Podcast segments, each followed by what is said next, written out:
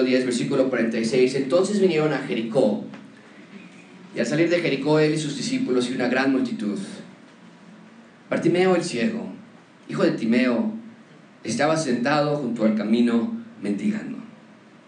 E, esa era el presente, ese era el futuro de este ciego.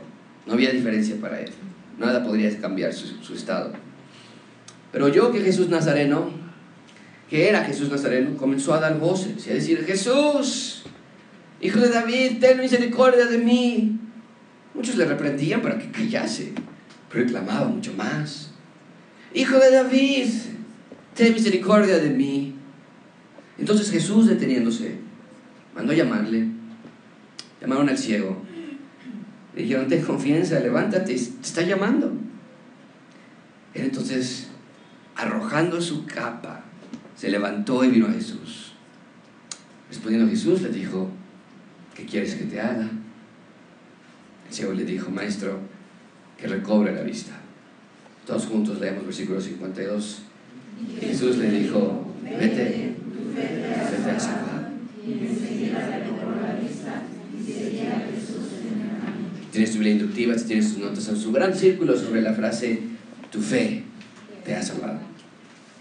Vamos a orar y yo te pido que tú... Hay ocasiones, yo creo que siempre, pero hay ocasiones en las que más especialmente debemos doblar nuestras rodillas eh, de manera figurativa, ¿no? de manera interna, doblar nuestras rodillas y pedirle a Dios que nos dé esta clase de fe, que podamos ver con esa desesperación como la de Bartimeo y pedirle misericordia a nuestras vidas. Así que te ruego que tú hagas eso en tu lugar. Vamos a orar. Señor, te damos gracias por tu misericordia. Señor, tu misericordia son nuevas cada mañana, sin ella seríamos ya consumidos. Pero me temo que muchos de nosotros ya no gritamos, ya no clamamos con la misma desesperación que Bartimeo lo hizo. Jesús, hijo de David, ten misericordia de mí, gritaba él. ¿Qué es lo que gritamos nosotros? Cuando tú nos preguntas qué, quieres, ¿qué, ¿qué es lo que te decimos? Que todos, Señor, esta mañana salgamos alineando nuestra petición primordial. Sí, sí hay cosas, se ponchó la llanta, eh, se enfermó fulanito, este, que en el trabajo está muy tenso el, estrés, eh, sí, sí, sí, eso es válido. Pero cuando tú nos preguntas, ¿qué quieres que haga? Que nuestra respuesta primordial se alinee a ti. Señor, queremos ver. Y junto con Bartimeo decimos, danos vista abre nuestros ojos para poder verte. En nombre de Cristo Jesús. Amén. El reino llegó a la tierra y no lo vieron. Estuvo frente a sus ojos, no lo vieron. Los judíos, los religiosos, las multitudes, las personas comunes y corrientes, corrientes, todos supieron de Jesús, todos escucharon de Él, muchos lo vieron. Sí, sus ojos estaban abiertos, pero su capacidad para observar estaba cerrada. El, el Mesías, el libertador, el rey frente a ellos, y, y el punto es este, no lo vieron. Qué gran tragedia fue esta. Tener ojos y no ver. Las palabras de Jesús claramente anunciaban quién era. No había confusión al respecto. Jesús dijo públicamente, yo soy la resurrección y la vida. El que cree en mí, aunque esté muerto, vivirá. Jesús dijo, yo soy el camino y la verdad y la vida. Nadie viene al Padre sino por mí. Jesús dijo, yo soy el buen pastor. El buen pastor su mirada por las ovejas. No tenía que haber habido confusión. Jesús, el Mesías prometido, había llegado, su ministerio fue público, sus obras, sus milagros fueron públicas, y mucha atención con esto, fueron verificables. Sus palabras eran escuchadas por miles. La nación estaba en éxtasis por el poder del Señor Jesucristo. Sus obras, sus milagros, sus predicaciones, todo apuntaba hacia la persona de Jesús como el Mesías. El Mesías vino a salvar, a salvarnos de nuestros pecados, a salvarnos de nuestro ciclo de vida sin realmente vivir, salvarnos de nosotros mismos, salvarnos de nuestra sentencia de eterna separación. Jesús vino a salvar a los que querían ser ciudadanos del reino de Dios, querían ser ciudadanos del reino de Dios si Él los perdonaba. Y Jesucristo proclamaba, sean mis ciudadanos. Dejen todo atrás, en segundo plano, que nada sea su mayor prioridad, que me sigan, que me amen, que vayan detrás de mí. Jesús nos enseñó que los ciudadanos del reino de Dios deben también ser seguidores de Jesús. No se puede separar el uno del otro. Ya nos ha dicho que la entrada del reino no es para todos. Es para los que son como niños, nos dijo. Es para los que entran en fe genuina, en dependencia al Padre. El reino de Dios no es para los que aman a las riquezas y a Dios. El reino es para los que reconocen que no hay nada más valioso. No hay riqueza, no hay, no hay salario, no hay, no hay jubilación más valiosa que Dios, que el Evangelio. La lección de hoy es una lección agridulce. Y es así porque tenemos por un lado el milagro del ciego Bartimeo, que gracias al poder de Jesucristo recuperó su vista. Con este milagro Jesús nos está dando una verdad teológica muy importante. Solamente los humildes pueden heredar el reino de Dios. Y vamos a ir examinando cómo es que este, este, este, este texto nos enseña esa verdad de la humildad y de que podemos entrar al reino de Dios. Pero por otro lado, este texto es muy solemne, muy triste, por dos razones. Marca esto, amigo. Este es el último, eh, no está aquí en la pantalla, pero bueno, este es el último milagro que Jesús hace en la tierra antes de morir. No más. Marca eso. La, la sanidad del ciego Bartimeo es el último milagro de Jesús. Pudo haber sido distinto, pero la gente rechazó al Mesías. Y de aquí al resto del libro de Marcos no vamos a encontrar ni un solo milagro más. Este fue lo último que Jesús hizo con respecto a milagros, pero no nada más esto. Este texto es muy sobrio porque finalmente hemos llegado, hoy, finalmente hemos llegado a los últimos días de la vida de Jesús en la tierra.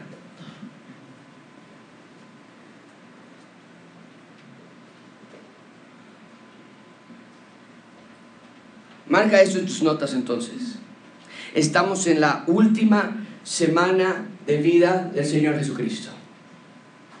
Estamos en los últimos días antes de su crucifixión.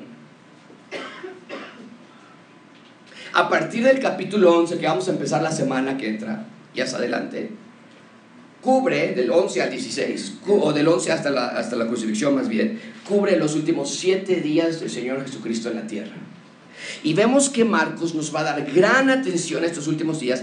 Quiere acercarse con lupa a estos últimos siete días. Quiere que camines mano a mano con Jesús, quien se, quien se está dirigiendo a la parte más crítica de la historia de la humanidad la crucifixión y resurrección y eventualmente exaltación del Señor Jesucristo. Son temas fundamentales para nosotros como creyentes. Y estos últimos capítulos nos van a mostrar cómo fue el camino para llegar hasta ese punto.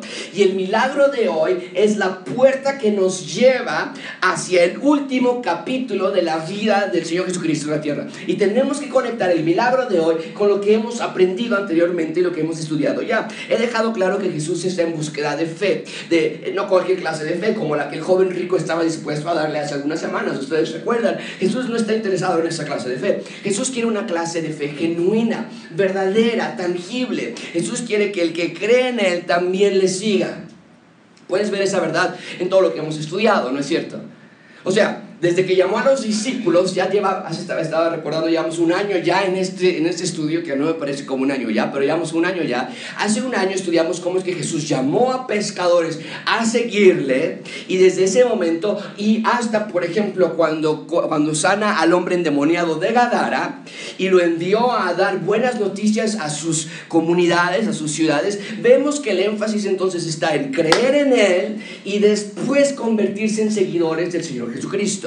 Eso es el punto principal de este sermón. Dios quiere que entendamos que nuestra más apremiante necesidad es creer y seguir a Jesús como el Mesías y Salvador. Esa debe ser la vida del creyente. Con nuestras bajas, nuestras altas, con nuestras dificultades, con nuestras imperfecciones. Pero siempre queremos seguirle hasta el final al Señor Jesucristo, los verdaderos ciudadanos del reino de Dios. Él, nos completa, amigos. Él nos provee, Él nos salva, nos rescata, nos transforma. Que junto con Pedro preguntemos, ¿a quién iremos si solamente tú tienes palabras de vida eterna? De eso se trata esta serie, de reconocer quién es Jesús. Y quiero describírselos a ustedes de la manera que está escrito en Marcos. Quiero que puedan conocer a Jesús, presentarles sus palabras, sus obras, sus mandatos, y que ustedes le crean y que ustedes le sigan. Eso se trata, gracia abundante de describir y narrar y presentar y exaltar al Señor Jesucristo y que ustedes le sigan, que admiren el poder de Dios, que admiren el poder del Espíritu Santo, el poder de Jesús y que se vuelvan cautivos ciudadanos del reino de Dios. Bien, para estudiar entonces este evento tan importante vamos a examinar tres puntos. Llamando al Mesías, en segundo lugar veremos el llamado del Mesías y finalmente veremos la pregunta del Mesías. Vean conmigo en primer lugar llamando al Mesías, llamando al Mesías. Tenemos aquí por lo menos siete libres, aquí hasta enfrente, Hugo, siete por lo menos libres. Vean conmigo versículo 46, llamando al Mesías. Entonces vinieron de Jericó, y al salir de Jericó, él y sus discípulos, y una gran multitud, Bartimeo el ciego, hijo de Timeo, estaba sentado junto al camino. ¿Qué estaba haciendo? Bien, entonces, mucha atención, tenemos a Jesús camino a Jerusalén, va a llegar muy pronto, de hecho el capítulo 11 que vamos a estudiar la semana entrante, ahí no te lo puedes perder, ya está lista esa clase, no puedo esperar para darla, va a detallar cómo fue la llegada de Jesucristo a Jerusalén, pero en este momento está camino hacia Jerusalén y tiene que pasar por Jericó. Pero no quiero que ignores esto y por favor marca esto en tus Biblias. Jesús está en camino a Jerusalén con una sola razón en mente, morir en la cruz. Morir en la cruz. Esa es la razón de esta travesía, morir por los pecados de la humanidad. El momento de liberación estaba a tan solo unos cuantos días de distancia y el reino estaba por ser inaugurado de la forma menos esperada. ¿Cómo se va a inaugurar el reino de Dios en la tierra? Por medio de su muerte. ¿Qué? Y estudiamos esto, los discípulos les parecía una locura. La llegada de Jesús a su trono sería de la manera menos pensada. ¿Sabes cómo llegó a su trono? Por medio de su resurrección. Resurrección. Los discípulos ni siquiera creían en que podía Jesucristo resucitar. Y la exaltación de Jesucristo, como nos dice Filipenses, que tiene nombre sobre todo nombre y que todos los días se va a doblar, esa exaltación fue a través de la manera menos pensada, que fue la glorificación de su cuerpo. Jesucristo en este momento, en este preciso momento, tiene un cuerpo como el de nosotros, pero glorificado, perfecto, sin mancha, incorruptible. Amigos, este momento es de increíble inflexión en la historia de la humanidad. El rey llegó, su reino estaba por comenzar y sus ciudadanos estaban por ser rescatados. Pero en camino hacia allá, ese magistral rescate pasa por última vez a una ciudad antes de morir para sanar una última vez antes de morir y para aceptarse, para llevarse consigo más pecadores al reino de Dios una vez antes de morir. Y el texto nos dice que llega a Jericó. Y en esta ciudad tenemos dos eventos que suceden. Marcos nada más nos da uno, pero los demás evangelios nos recuerdan de dos eventos que suceden. Uno es el del ciego Bartimeo, el, de, el otro evento que sucede también en Jericó es que cuando Jesús va pasando por Jericó se encuentra a un chaparrito que no alcanza a ver a Jesús por su corta estatura y se subió a un árbol sicómoro para poder verle mejor. ¿Te acuerdas cómo se llama? Cuando Jesús lo vio en Jericó, camino hacia Jerusalén, a unos días ya de entrar para ser crucificado. Cuando Jesucristo lo vio, ¿sabes qué le dijo? Está en la pantalla. Cuando Jesucristo llegó a aquel lugar, mirando hacia arriba, lo vio. Esas palabras son tan son majestuosas en la Biblia. Lo vio. Y le dijo, saqueo, date prisa, desciende. Hoy es necesario que yo vaya a tu casa. Saqueo era un hombre odiado en Jericó. Era un cobrador de impuestos, corrupto, codicioso, sucio, desagradable. Pero Saqueo creyó en Jesucristo y quiso ser su seguidor. ¿Y recuerdas qué es lo que Saqueo hizo con su fortuna mala vida? Eso es lo que hizo él, a diferencia del hombre rico, por ejemplo, ¿verdad? Vean, esta es la reacción de Saqueo. Dice, puesto en pie, dijo al Señor, he aquí, Señor, la mitad de mis bienes doy a los pobres. Y si algo he defraudado a alguno, que seguramente tenía muchos que había defraudado, se lo devuelvo. Saqueo creyó a Jesús, le siguió por sobre todas las cosas. En el caso de Saqueo, a diferencia del joven rico, en el caso de Saqueo, el dinero, la codicia ya no era su Dios. Ahora tenía un nuevo Dios. ahora tenía un nuevo, un nuevo objeto que seguir, el Señor Jesucristo, su cruz. Saqueo dejó todo atrás para seguirle. Pero entonces estamos en la misma ciudad donde el mismo evento de saqueo sucedió y nuestro texto nos indica que también está en Jericó y sucede el segundo evento en Jericó. Y de pronto entonces nos dice el texto que fue recibido por una gran multitud y en el camino dice que estaba un ciego llamado Bartimeo. Y quiero que vean este contraste que es tan claro a lo largo de Marcos. Que la multitud siempre acompaña a Jesús pero la multitud nunca le sigue.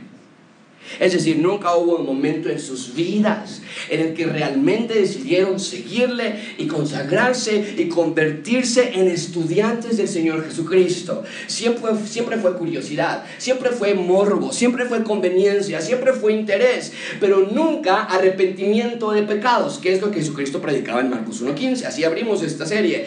El reino de Dios se ha acercado, arrepentíos, creed en el que evangelio. Pero entonces, no nada más Marcos nos pinta estas multitudes que nunca siguieron al Señor Jesucristo. Por otro lado, Marcos nos muestra que al costado del camino había personas que sí creían en Él, individuos que sí querían seguirle. Y lo hace, a, lo largo de Marcos nos ha mostrado esto, todas las multitudes, un paralítico sanado, todas las multitudes, una mujer que creyó en el Señor Jesucristo. Nos da ese contraste constantemente y lo hace para que tú y yo podamos entender quiénes son los verdaderos seguidores de Jesús. Y en este caso tenemos a un hombre ciego. Oh, Bartimeo tiene tanto que enseñarnos. Porque vemos en Bartimeo a un verdadero ciudadano del reino de Dios. Nos dice el texto que era ciego.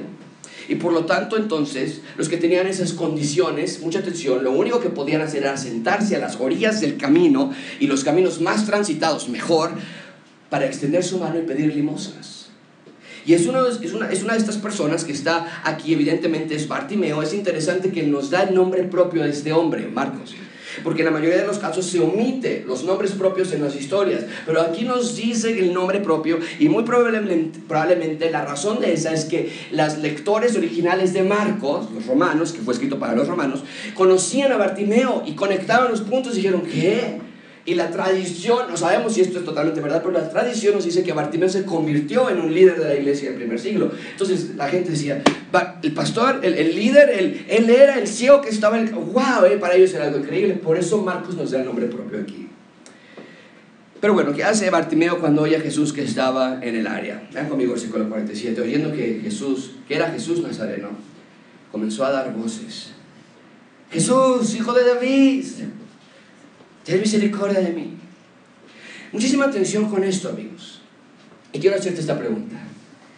¿Quiénes eran los ciegos, realmente ciegos ese día? ¿Las multitudes o Bartimeo? El texto nos dice que cuando oyó que era Jesús de Nazaret, comenzó a dar voces y llamarle por su nombre, Jesús. Y podría pasar desapercibido para ti y para mí que le llamara Jesús, pero no es así. No estamos hablando de cualquier nombre, no estamos hablando de cualquier persona. Este es el nombre que es sobre todo nombre. Este nombre le da identidad y le da propósito y le da misión al Salvador. Cuando María supo que ella era la que tendría el Hijo de Dios, el ángel le dio este mensaje y tienes que conectarlo, que en Bartimeo le haya dicho Jesús, se conecta con Mateo capítulo 1 versículo 21, porque el ángel le dijo esto a María, vas a dar un hijo, llamará su nombre, ¿cómo? Está en la pantalla, ¿por qué Jesús? ¿Sabes por qué se llama Jesús? Le dice el ángel a María porque el propósito, la vocación, la, meta de este hombre es salvar a su pueblo. ¿De qué? Cuando leemos entonces que Bartimeo le estaba llamando con tal desesperación y cuando vemos que le decía Jesús, con tanta urgencia, quiere decir que le reconocía como el Salvador, de sus pecados. Había algo en él que la multitud no tenía.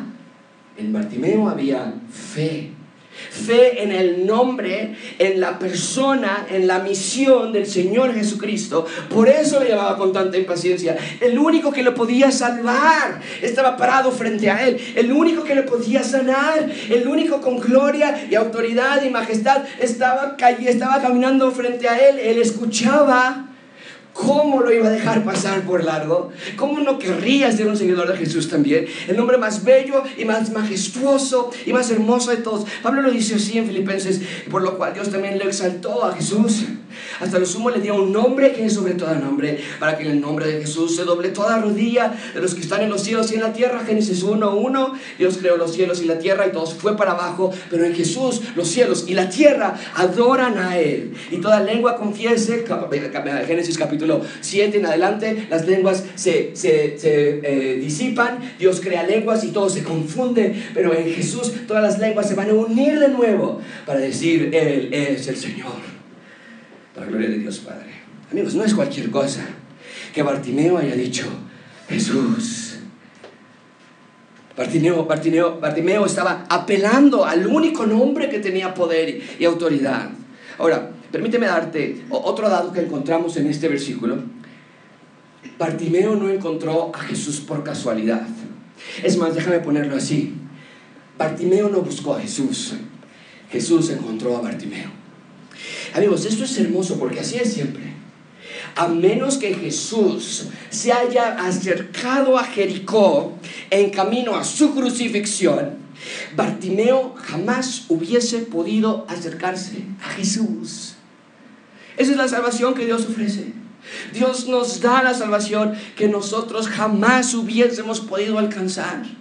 Nosotros no podemos acercarnos a Dios, por lo tanto Dios se acercó a nosotros. Por eso tenemos que rechazar cualquier versión de que Dios no está interesado en la humanidad, que nos dejó huérfanos. Claro que Dios está interesado en rescatar lo suyo. La humanidad y la creación, tú incluido, le pertenecen a Dios. Y Jesús vino a restaurarlo todo. Entonces, Jesús llega a Jericó, encuentra a Bartimeo, encuentra a Saqueo. ¿Sabes qué quiere decir esto? Que Jesús sabía de Saqueo, que Jesús sabía de Bartimeo, Jesús los conocía antes de haberlos visto en Jericó. Jesús fue directamente a Jericó para rescatar a estos dos hombres rescatarlos de su inmundicia, rescatarlos de su pecado, rescatarlos de su maldad, de su miseria. Jesús los rescató del infierno. Ahora de nuevo versículo 47. Oyó que era Jesús Nazareno, comenzó a dar voces y a decir, Jesús, el nombre que es sobre todo nombre, pero agrega algo, Bartimeo. Le agrega una descripción que hasta este momento en Marcos no habíamos leído. Le dice, Jesús, ¿cómo? Hijo de David. Hijo de David. Nota que Bartimeo no nada más llama a Jesús por su nombre, sino que agrega un título, y marca esto, es un título de realeza. Dice, Jesús, hijo de David. Esto es muy importante porque Marcos no nos dio una genealogía, a diferencia de Lucas o de Mateo, pero aquí claramente se traza una línea que conecta a Jesús con un antecesor, antecesor muy importante llamado el rey David. ¿Por qué es importante esta conexión genealógica? Porque les recuerdo que Dios había hecho un pacto en 1 Samuel capítulo 7 y el pacto era muy claro. A David, el rey David, de tu descendencia David, vendrá alguien que va a reinar en tu trono y lo va a hacer de manera eterna, justicia perfecta y él va a quedarse allí eternamente. Entonces, cuando el ciego Bartimeo le dice, Jesús, hijo de David, está haciendo una referencia a su linaje real, Jesús Es el verdadero rey de Israel y como tal Jesús iba a traer victoria sobre sus enemigos, iba a reconstruir un templo y no puedo esperar la próxima semana para hablar cómo es que va a reconstruir ese templo, pero esto era la promesa, ese templo que estaba derrocado va a ser, va a ser construido por el rey, el Mesías, y va a reinar con justicia absoluta. Eso era lo que se esperaba del Mesías. Y nota lo que le pide Bartimeo a Jesucristo. Jesús, el rey prometido, hijo de David, ¿qué le pide? ¿Ten qué? Y cuando la gente le decía que se callara, él simplemente no podía hacerlo. Dice el versículo 48, muchos le decían, ya, shh, no grites, tranquilo, no es para tanto, no seas fanático, esa es la idea, no seas religioso. No, a ver, espérate, vamos a ver las evidencias. A ver, espérate, apenas, apenas va pasando, no te nos aloques. Y decía él, cuanto más le decían, él más clamaba y decía, Hijo de David, ten misericordia de mí. Notas la urgencia. Notas la premura de Bartimeo. Bartimeo estaba en total desesperación para que el Salvador, el Rey, el Mesías, le otorgara, y dice el texto, pedía misericordia. Y amigos, quiero que veas la actitud de Bartimeo. Sabía quién era Jesús, le hablaba con prisa, con desesperación, le llamaba por su nombre, le reconocía como rey y lo más importante, Bartimeo entendía su condición. Si no lo ayudaba Jesús, si Jesús pasaba de largo, nadie más nunca jamás podría ayudarle. Era en ese momento o nunca más. En otras palabras, Bartimeo sabía que estaba en completa bancarrota física por su eh, discapacidad, pero también sabía de su discapacidad espiritual y por lo tanto pide misericordia. Gracias abundante. Espero que ustedes y yo tengan la misma actitud de Bartimeo. Que, que realmente llames insaciablemente cada día al nombre que es sobre todo nombre. Que te humilles ante su presencia, que le reconozcas, que le reconozcas por quién es él y que entiendas perfectamente tu condición, que estás en completa bancarrota física, porque todos nos estamos muriendo día a día, y espiritual. Porque tal vez no estás ciego, tal vez no tienes una enfermedad crónica como Bartimeo, pero la naturaleza pecaminosa en tu ADN literalmente hace que cada día este cuerpo se descomponga más y más. Tu cuerpo va a comenzar a enfermarse. Tu cuerpo va a comenzar a debilitarse. La espalda te va a empezar a doler y el hombro te va a empezar a doler, las rodillas te van a empezar a doler y los doctores van a empezar a notar cosas extrañas en tu cuerpo. Estudios van a comenzar a hacerse hechos y vas a estar pidiendo oración. Tengo un scan, tengo una radiografía, tengo un estudio, tengo una resonancia magnética. Oren por mí. Pero no deben tomarnos por sorpresa este cuerpo se está descomponiendo, se va a debilitar. Y tengo una noticia para ti. En 100 años o menos, nadie de nosotros vamos a estar aquí ya más. Y por si eso no fuera suficiente, nuestra condición espiritual no es distinta. Todos nacemos con un destino ya designado, infierno. Somos pecadores desde que nacemos, no porque un bebé peque necesariamente, sino porque un bebé, todos nosotros, todos individuos, ya tenemos esa terrible naturaleza pecaminosa en nosotros. Así que en ese sentido, amigo, tú estás sentado en la orilla del camino porque tú eres Bartimeo también. Y te exhorto entonces que como Bartimeo, clames urgentemente y pidas desesperadamente y que nadie te calle para que el rey de Israel que está pasando frente a ti te dé la misericordia que tú le pides, que te salve, que te perdone, que te limpie de toda maldad, que te dé hambre por su palabra. ¿No te pasa eso? ¿Te da hambre para leer la Biblia en la semana? A mí no. No es algo natural para nosotros. Debemos clamar y pedir, Señor, Hijo de David, danos hambre por tu palabra. Porque cualquier cosa es más atractiva para nuestros ojos que la Biblia que te ayude a cambiar, que te transforme, que te sacie tus más profundos deseos. Grítale y que nadie te calle. Que encuentres en Él dirección y un amor especial. Y cuando caigas, porque todos caemos, cuando te desvíes de su camino, porque todos nos desviamos, corras a Jesús de nuevo, desesperadamente, sin tardar. Y pidas más misericordia. Señor, dame más misericordia otra vez. A la orilla del camino, tú y yo somos Bartimeo. Y tantas veces dejamos pasar de largo.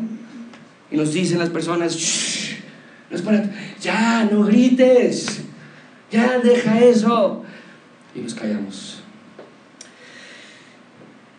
Recuerda entonces, Él siempre está listo para dar misericordia. Bien, ahí tenemos entonces llamando al Mesías. Cuando este ciego escuchó que el Mesías había llegado a su ciudad, no pudo más que llamar a Jesús y pedir misericordia. En segundo lugar, vean conmigo el llamado del Mesías. El llamado del Mesías, versículo 49. Entonces Jesús deteniéndose ante el llamado de misericordia. Cuando alguien honestamente pide misericordia, Jesús siempre se detiene. Jesús deteniéndose mandó a llamarle. Llamaron al ciego. Dijeron, ten confianza levántate, te llama. Jesús llama al necesitado, qué triste por un lado, que toda la multitud estaba ahí con la misma necesidad, pero nada más Bartimeo pidió. Qué triste, qué triste, qué tragedia. Y todavía la multitud le dice, no, te, habla, tranquilo, ya te habla. pásale, ya te, te vas el caso. ¿Qué, qué desgracia, por un lado. Podemos ver entonces lo que Marcos está enfatizando, lo dije ya hace unos minutos, pero voy a volver a subrayarlo. Bartimeo no era el único ciego ese día. Toda la multitud estaba cegada también. Pero la diferencia es que solamente Bartimeo fue sanado de su ceguera física y de su ceguera espiritual. Y la multitud se mantuvo cegada. No pudieron ver a Jesús, no pudieron verlo, no pudieron ver al Hijo de David. Lo que para Bartimeo era obvio, lo que para él era claro, lo que era natural, que quien, él no podía ver, decir, ¿quién está ahí? No, no escucho, no, no puedo ver quién está ahí. Jesús de, Jesús de Nazaret. ¡Ey, aquí estoy! Porque para él era tan obvio, para el resto de las personas no fue así. Y esto nos enseña dos cosas. Primero, que las cosas de Dios no se pueden entender con mente humana. Pablo lo dijo así, 1 Corintios 2.14, para el hombre natural. Eh, el hombre natural no percibe las cosas que son del Espíritu. Cuando habla de natural, habla de la, del hombre sin Cristo, sin el Espíritu, sin, sin ese llamado. Porque para eso son locura. No las puede entender, porque se han de discernir espiritualmente. Entonces entendemos por qué la mayoría de las personas ese día no vieron a Jesús. No lo vieron porque estaban tratando de encontrar o de entender a Jesús con herramientas humanas. Para la multitud decían, bueno, si es el Mesías, va a hacer esto o va a hacer aquello. O, o, si es el Mesías, no puede hacer esto o no puede hacer aquello. Pero las cosas no funcionan así, amigos. Ahora, esto no quiere decir, como muchas personas llegan a pensar, y, nos atacan y nos critican a los creyentes, a los cristianos, porque decimos, o muchos ellos dicen, que todo lo que no se entiende decimos, ah, ¿por qué no lo podemos entender solamente de Dios? Claro que no. Quiere decir que sí se pueden entender las cosas de Dios siempre y cuando tengas la ayuda de Dios. No con una mente natural, no con una mente humana, no con razonamientos terrenales. Entonces, entonces estamos tratando de entender cómo es que toda la multitud permaneció ciega ante la identidad de Jesucristo y solamente Bartimeo vio a Jesús y entonces dijimos, una razón por la que todos no pudieron ver es porque las cosas espirituales no se pueden entender con razonamientos humanos. Pero ¿sabes qué más también? Y te vuelvo a enfatizar que Jesús no fue a Jericó cruzando los dedos y diciendo, a ver, ¿quién me cree ahorita que entra Jericó? Jesús fue a Jericó para una misión de rescate muy bien delineada. Jesús fue a Jericó solamente por dos individuos, Saqueo Bartimeo. Y Dios no falla en su llamado. Es exactamente lo que Pablo explica en Romanos 8:30. A los que predestinó, a estos también llamó, y a los que llamó, también justificó, y a los que justificó, estos también glorificó. Amigo, la salvación es algo que no mereces que no buscas, que no pides, que no sabes. Dios da la salvación en un acto de gracia soberana. El hombre simplemente es receptor del obsequio de Dios. Y Dios desde la eternidad ha predestinado a todos los que han de ser salvos y nosotros descansamos en su gracia. Y esto nos debe de asombrar que Dios desde antes de la fundación del mundo haya decidido salvarme y rescatarme. El hecho de que sea salvo es un acto de pura misericordia y misericordia es lo que Bartimeo Ahora, desde la perspectiva de Bartimeo, todo parece casualidad. Que Jesús camine por donde estaba Bartimeo, que Jesús escuche el grito de Bartimeo, que Bartimeo casualmente sepa quién es Jesús y que es el hijo de David, y que de manera inesperada, porque todos le decían que se callase, Jesús haya mandado a llamar a Bartimeo. Desde la perspectiva humana parecería todo como una serie de, de coincidencias, pero de coincidente este evento no tiene nada. Todo es gracias a que Jesús iba con una misión muy especial, rescatar a sus dos pecadores suyos. ¿Y por qué no a todos los demás? Podríamos pensar. Qué injusto podríamos llegar a decir, pero no es eso. Te recuerdo la razón de la condenación humana, Juan nos la da. Esa es la condenación, que la luz vino al mundo, Jesús. Los hombres amaron más las tinieblas, las multitudes, que la luz, porque sus obras eran malas. Esta idea de que Dios es injusto porque Dios nos salva a todos es totalmente antibíblica. Nada de lo que Dios hace es injusto. Dios predestina, Dios llama, Dios salva y Dios justifica a los suyos. Y los que no quisieron creer, evidentemente es porque amaron más las tinieblas que la luz. Pero nuestra reacción debe ser de adoración al Dios que nos llama. De la misma manera en la que Dios, eh, en la que Jesús llamó a Bartimeo, Jesús sigue haciendo el mismo llamado a todos los que quieran creer en Él. Dios sigue llamando, Dios sigue salvando, Dios sigue transformando vidas. Y la pregunta es, ¿qué vas a hacer tú con ese llamado? ¿Cómo respondió Bartimeo a su llamado? Cuando Jesús le manda llamar, ¿cómo responde él? Versículo 50. Él entonces, o sea, ante la desesperación, ante darse cuenta que si no era Jesús era nadie, arrojó su capa. La capa la ponía en el suelo para sentarse sobre el suelo y pedir dinero, pedir limosna. La arrojó, se levantó y vino a Jesús. Parecería que el énfasis de toda esta historia está en Bartimeo. Bartimeo llamó, Bartimeo, reconoció a Jesús, Bartimeo se levantó, se fue. Pero amigos, el énfasis de esta historia no está en la reacción de Bartimeo. El énfasis está en la acción de Jesús. Bartimeo es el receptor del obsequio de Jesús. El énfasis no está en la ceguera de Bartimeo, sino en la voz de Jesús. Porque Jesús lo vio desde antes de la fundación del mundo. Jesús lo conoció desde antes que naciera. Y desde la eternidad Jesús amó a Bartimeo. Y cuando Jesús decidió ir a Jericó, era como el trayecto de dos líneas que finalmente iban a intersectar. Bartimeo no lo sabía, desde luego. Pero no había nada que pudo haber detenido este encuentro. En las palabras de Pablo, podemos decir, ¿quién nos va a separar del amor de Cristo? Tribulación, no. Angustia, persecución, no. Hambre, desnudez o peligro o espada, no. Antes en todas estas cosas somos más que vencedores por medio de aquel que nos amó, por lo cual estoy seguro, ni la muerte, ni la vida, ni ángeles, ni potestad, ni principales, ni potestados, ni lo presente, ni porvenir, ni lo alto, ni lo profundo, ni ninguna otra cosa creada nos puede separar del amor de Dios que es en Cristo Jesús, Señor nuestro. Nada de lo que sucedió ese día fue producto de la casualidad. El amor de Dios era más fuerte que su ceguera. El amor de Dios pudo más que su humanidad. Y por lo tanto el amor de Dios le dio algo a Bartimeo que nadie más podía darle, fe. Porque sin fe es imposible agradar a Dios. Finalmente vea conmigo la pregunta del Mesías, versículo 51. La pregunta del Mesías. Se acerca el ciego, después de su grito, de su clamor, le dice, ¿qué quieres que te haga? ¡Wow! ¿Qué clase de pregunta? ¿Pero no te suena familiar esta pregunta? La semana pasada estudiamos la petición de Jacobo y Juan. ¿Tú recuerdas esto? Pero tú mismo, de nuevo, versículo 35, lo vimos la semana pasada. Jacobo y Juan se acercaron diciendo, maestro, queríamos que nos hagas lo que pidiéramos. Muy eh, penosos, muy nerviosos. Versículo 36. ¿Qué quieres que haga? ¿Qué quieres que te haga?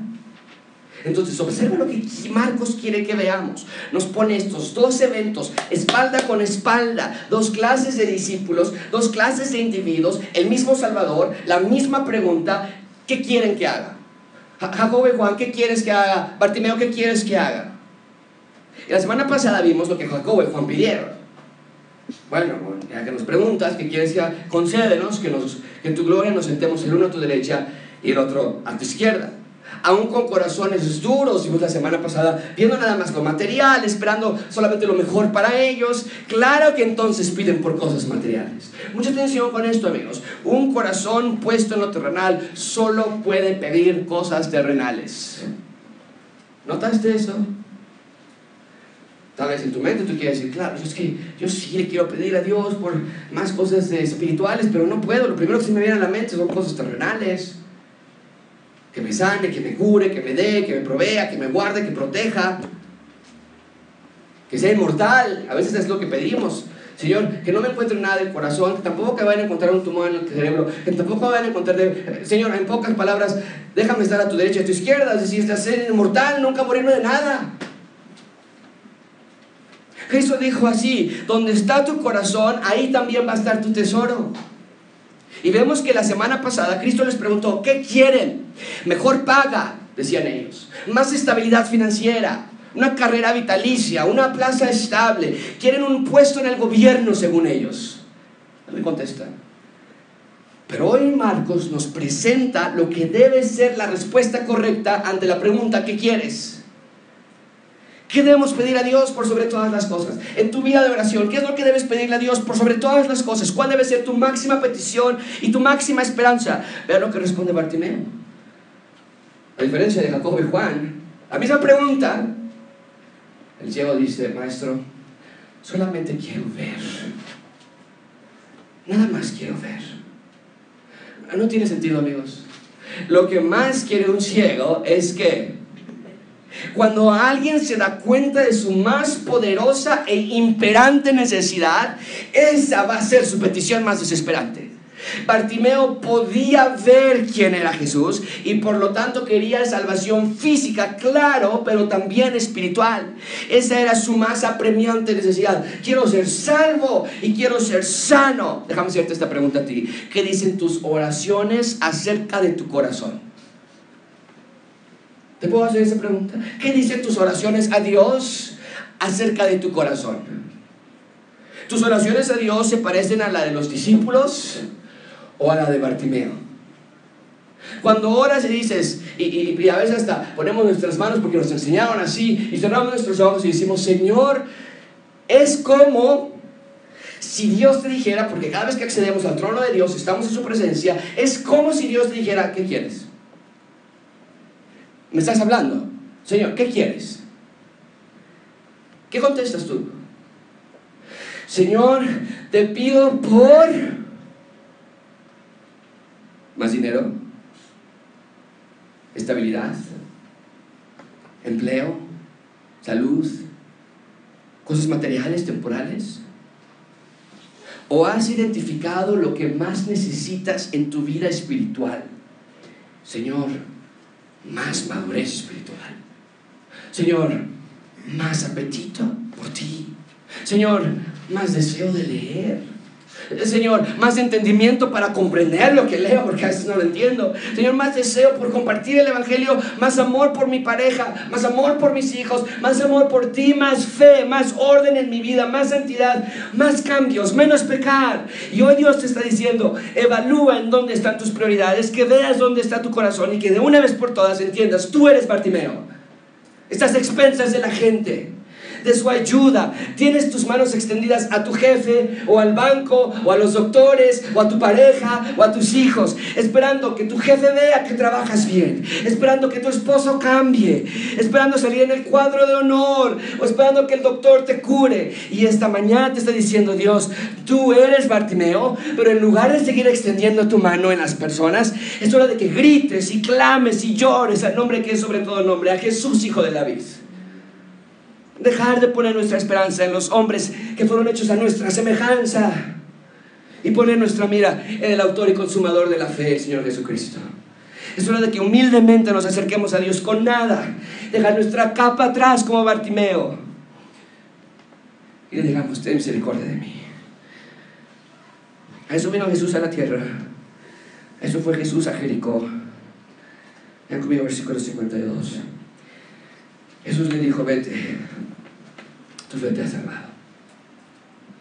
Sabemos que no nada más fue un evento físico, porque dice tu fe, tu fe te ha salvado. Y sabemos que no nada más fue un evento físico por la reacción de Bartimeo. Recobró la vista, seguía a Jesús. Ese fue el último milagro que Jesús hizo antes de morir. ¿Y qué manera de cerrar sus milagros? Es simbólico que el último milagro de Jesús haya sido sanar a un ciego. Porque lo que está diciendo Jesús es, a eso vine, a abrir los ojos de las personas para que puedan ver, para que puedan verme. Sanó a un ciego de manera física, sanó a un ciego de manera espiritual, sanó a un ciego que no veía físicamente, sanó un ciego que no veía espiritualmente. Cada vez que alguien cree en el Evangelio, es exactamente lo mismo que sucede. Jesús sigue dando vista a los ciegos espirituales. El milagro más importante ese día no fue que el ciego pudo ver, aunque tiene gran importancia y valor teológico y en un momento se los voy a mostrar. Pero aun cuando fue un milagro, el mayor milagro de ese día es que Bartimeo antes era un ciego espiritual y ahora podía ver y reconocer y seguir al Hijo de David. ¡Wow! Eso fue el milagro más grande. Nadie más lo pudo haber hecho, solamente Jesús. Porque eso es lo que nuestro texto dice, que cuando fue sanado, comenzó a seguir a Jesús. Jesús estaba días de ser crucificado, pero qué gran acto de amor que aún días antes de morir rescató a uno más. Y nota que la, salvación siempre va acompañada de transformación. No hay tal cosa como un creyente en Jesús que no le sigue también.